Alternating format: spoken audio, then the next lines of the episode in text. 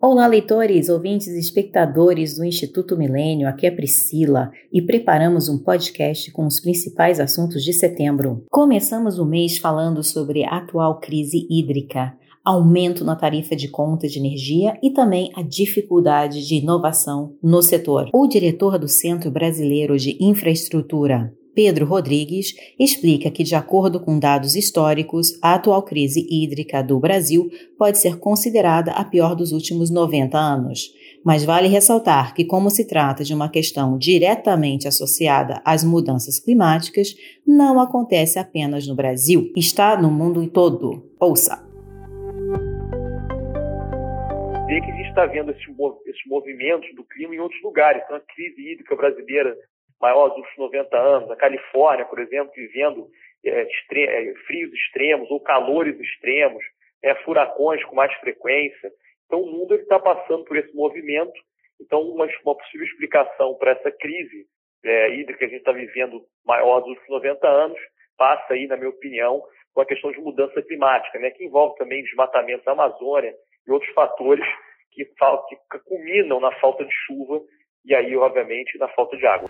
Na questão de inovação, Pedro Rodrigues destaca que já existe uma transição energética preocupada com a sustentabilidade.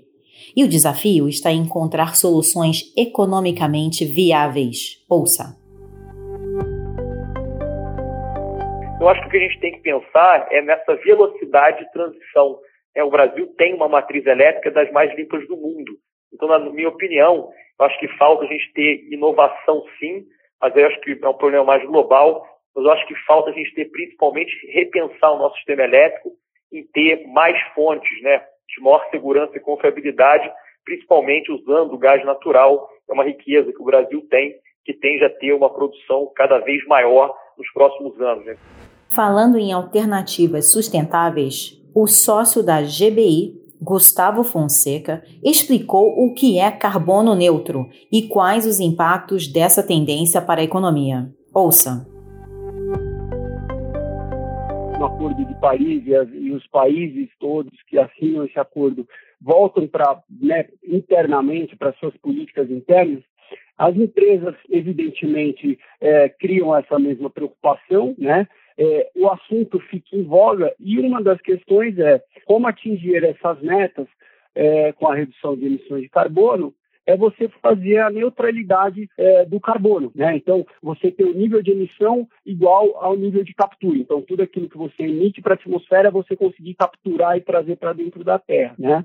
E essa meta para é, uma das metas, por exemplo, o Brasil, ele se comprometeu com uma redução de 37% das emissões até 2025, 43% até 2030. Então você vê que não é mais uma coisa de tão longo prazo, né? Era quando era 2015, hoje a gente já está em 2021, pra, indo para 2022, e chegar em 2060, o nosso país, nessa equivalência perfeita de tudo aquilo que você emite você conseguir capturar.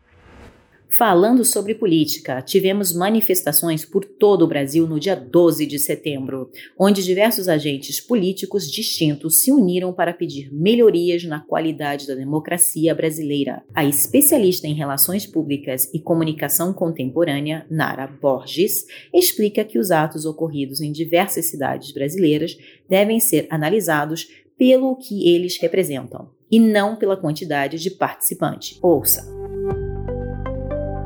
É, eu fui, eu estive presente e fiquei muito feliz de, de ver as diferentes ideologias respeitando e em busca de opções fora da polarização. Até um tempo atrás, a gente, sei lá, era inadmissível, por exemplo, o Arthur Duval e a Isa Pena em cima do, do mesmo carro por um mesmo objetivo. Mas eu, eu vejo isso com muito bons olhos, porque isso é a democracia, né?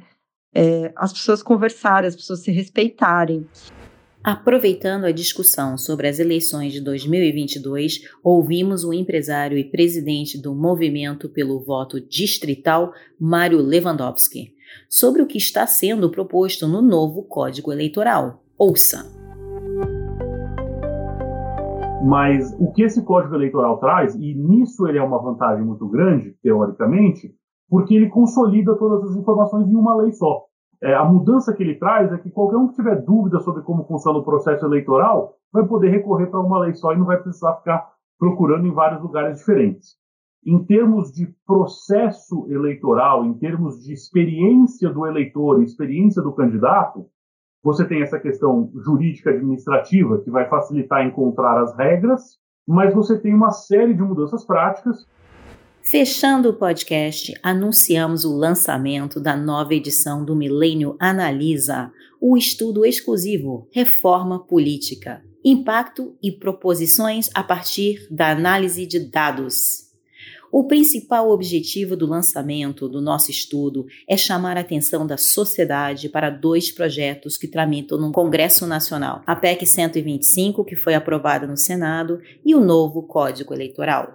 O estudo foi destaque dos principais veículos de comunicação do país, como Estadão, Portal de Notícias Terra e Isto é Dinheiro.